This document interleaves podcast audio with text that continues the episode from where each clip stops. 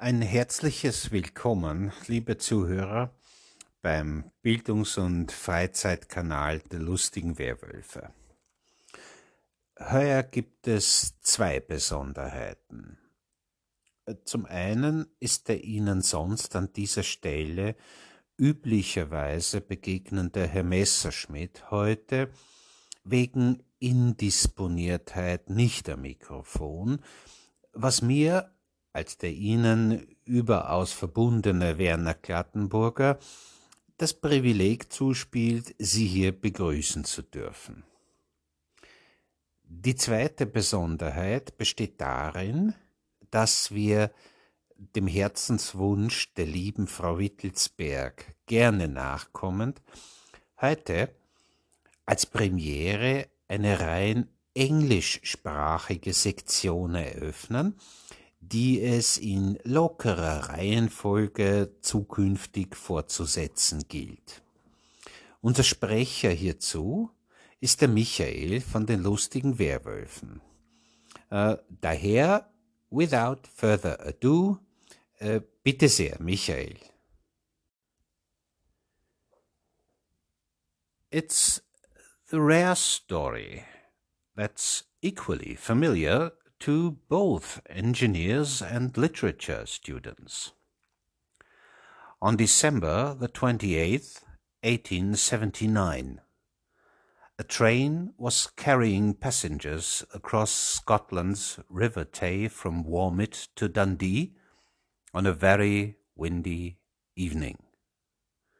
The Tay Bridge, which had been completed only a year earlier, spanned some two miles. When it opened, it was the longest railway bridge in the world.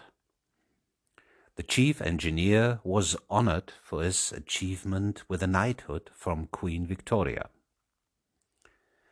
But this same engineer had neglected to ensure that his construction would withstand particularly heavy gales and as the train's six cars reached the center of the bridge's span, the structure gave way, plunging an estimated 75 passengers and crew members into the river's freezing depths.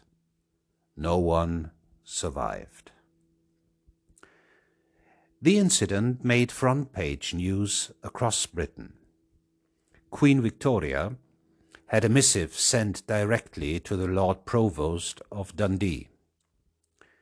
The Queen is inexpressibly shocked and feels most deeply for those who have lost friends and relatives in this terrible accident. Initial reports suggested that the death toll was higher, around 200, further compounding the intensity of national emotions. Despite the carnage, however, the wreck is principally known today as the occasion for one of the English language's clumsiest poetic efforts, William McGonagall's The Tay Bridge disaster. Here is one of its infamous stanzas. So the train moved slowly along the bridge of Tay until it was about midway. Then the central girders with a crash gave way, and down went the train and passengers into the Tay. The storm fiend did loudly bray, because ninety lives had been taken away. On the last Sabbath day of 1879, which will be remembered for a very long time. The syntax of the disaster is tortuously arranged to hit the poem's rhymes. Its literalness preempts any possibility for gravitas or emotional weight. And its meter seems beamed in from an alien universe. Undermined by its own technical haplessness, written with the impregnable conviction of the talentless, the disaster is a heartfelt paean to the doomed train passengers that, however ironically and unfortunately, better serves as a memorial to the poet's own buffoonery. Not unjustly, McGonagall is rarely mentioned without an epithet.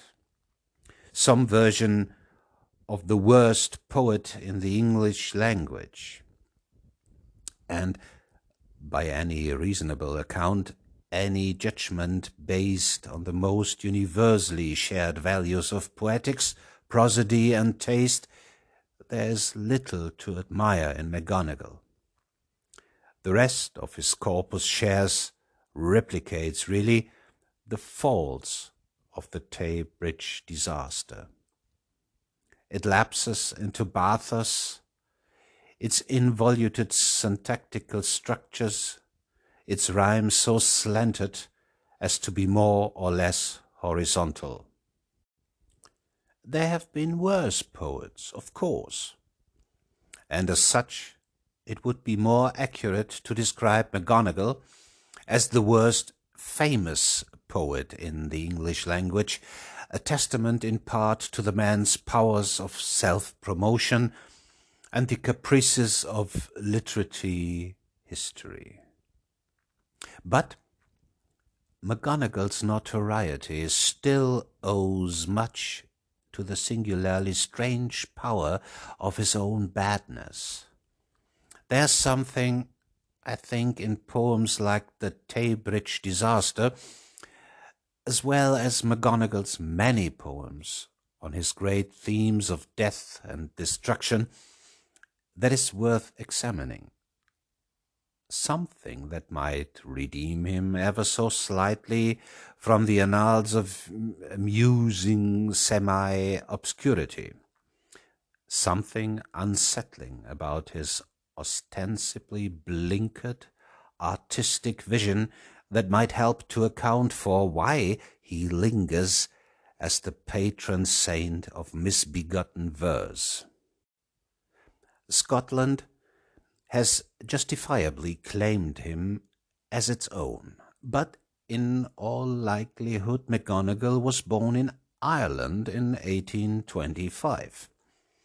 His family migrated to Dundee when William was a child, and like much of the city's population, he grew up to be a weaver. The textile business was booming then, though the apogee of the mechanical revolution wasn't far behind. And as the industry began to make workers redundant amid its collapse in 1877, McGonagall had a conveniently timed epiphany. Sitting in his room on a spring day, he recalls, I seemed to feel as it were a strange kind of feeling stealing over me. I imagined that a pen was in my right hand and a voice crying, Write, write. Mm, he complied writing a graceless tribute to the Scottish preacher George Gilfillan, himself a poet, although the misfortune of having been eulogized by his fellow Dundonian has been the better part of his literary legacy. McGonagall sent the results to Dundee's Weekly News, where they were subsequently published by a deeply bemused editorial staff. What followed over the next two and a half decades was one of the most bizarre careers in Victorian letters. The Weekly News proved a reliable publisher, though it often accompanied McGonagall's hapless texts with scathingly ironic commentary. A courtesy they were not inclined to extend to their more traditional poetic contributors. Encouraged by what he misconstrued to be rightful artistic recognition, the poet took to local theatres to read his own works and recite Shakespearean soliloquies, whereupon he was often met with raucous crowds who either mockingly encouraged him, sometimes carrying him aloft into the streets, or pelted him with garbage. Contemporary accounts allege that among the objects he was barraged with were potatoes, footwear, rotten eggs, fish, sacks of soot, peas, snowballs, and, on at least one occasion, a brick. His profile rising amid these riotous performances, McGonagall increasingly became the victim of a number of cruel pranks which only served to inflate his own sense of vocational destiny. He trekked to Balmoral Castle seeking an audience with Queen Victoria after someone had passed him a sham letter of patronage. He was tricked into dining with an impostor posing as the dramatist Dion Boucicault, and in the last years of his life McGonagall was made a knight of the fictional Holy Order of the White Elephant, an honor supposedly bestowed upon him by the King of Burma, and of which he proudly and obliviously boasted until his death. Many of McGonagall's poems, which he churned out at a reliable clip after his poetic conversion, were benign and banal odes to Scottish and English landscapes in the manner of a one-man lyrical tourism bureau. He writes that Crieff, a trendy 19th century vacation spot, is admirably situated from the cold winter winds, and the visitors during their stay here great comfort finds. Oh, because there is boating and fishing and admission free. Therefore they can enjoy themselves right merrily. What's more, there is also golf courses, tennis greens, and good roads, which will make the travelling easier to tourists with great loads.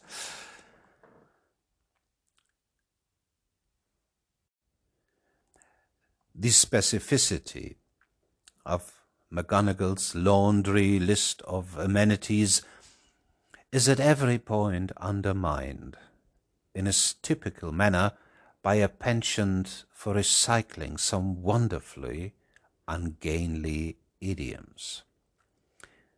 Parts of Montrose in Bonnie Montrose, for instance, are most magnificent to be seen most charming to be seen, and most beautiful to see, in three successive stanzas.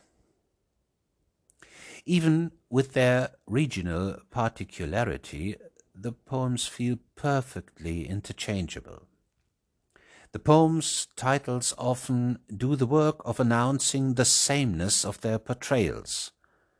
Bonnie Kilmany, Bonnie Callander, beautiful North Berwick, and beautiful village of Penicuik. Despite a penchant for the versified guidebook, however, the principal thematic fixture of McGonagall's career was Cataclysm.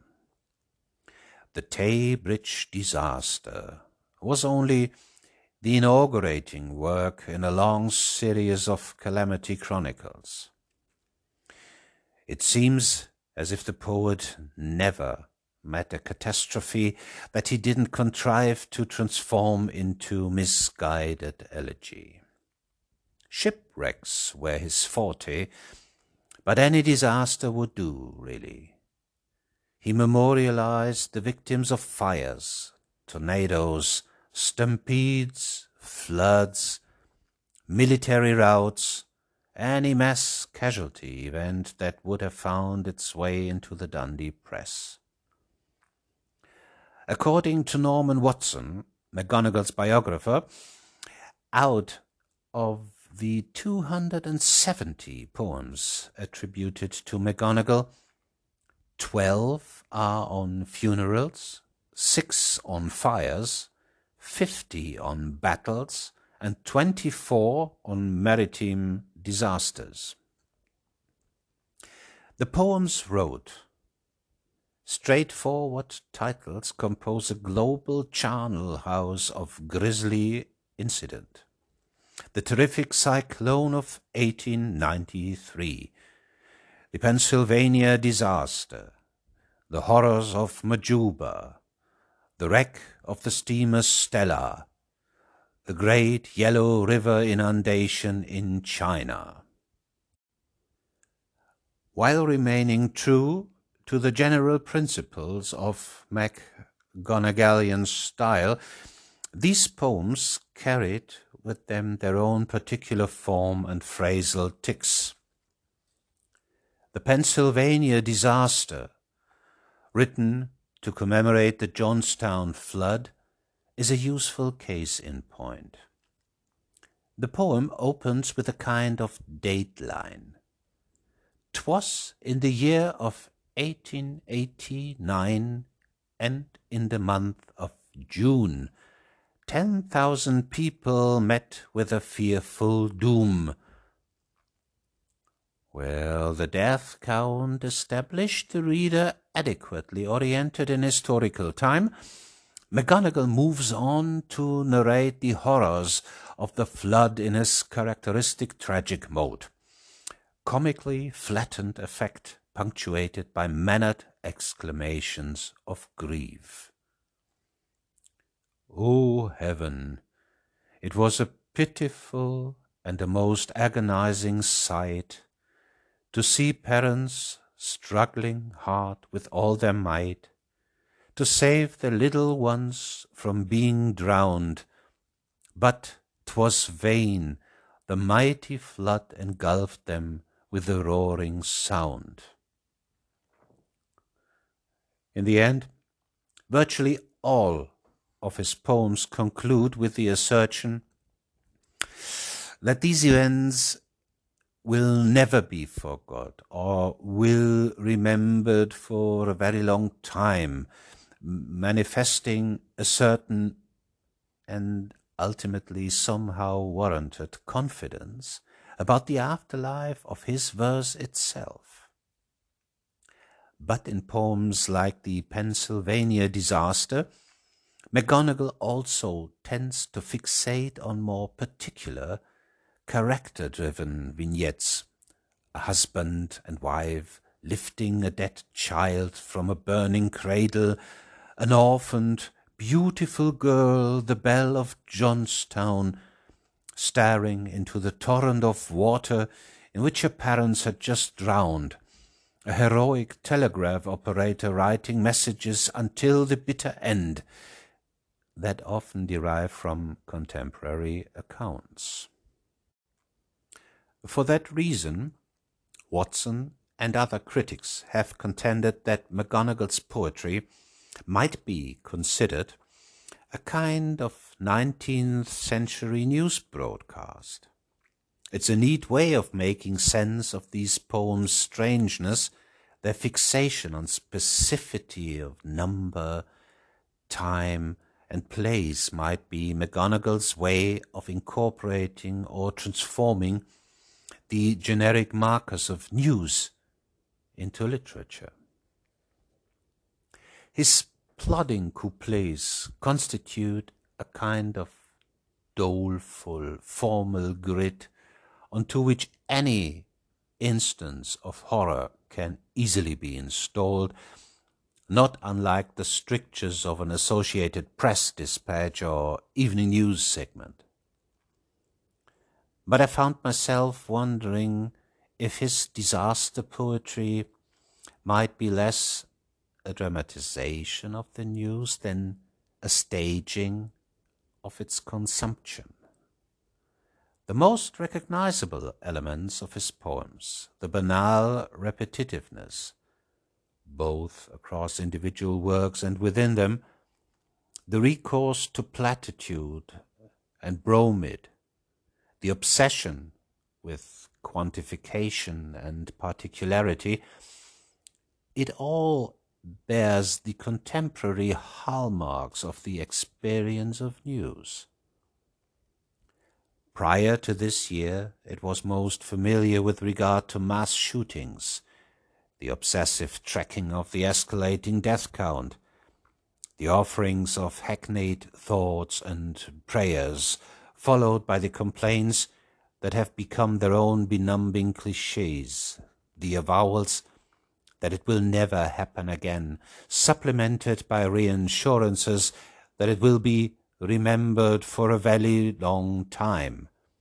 Any disaster in this way is both devastatingly unique and inevitably iterative. This year, we've been introduced to the same phenomenon on a far more deadly scale than McGonagall's most ghastly memorials could have accounted for. But the plot of this infectious disaster still follows the standard arc of his poems, driving inexorably from particularity toward abstraction and thus detachment as the COVID 19 death toll reached five, then six figures. In this sense, McGonagall's poetry feels eerily familiar not unlike reading a versified front page of the New York Times. All that's left to do is count the dead, mourn predictably, and await the next catastrophe until the dimly recalled horrors of COVID 19 feel as distant as the litany of 19th century disasters toward which McGonagall's poetry endlessly gravitated.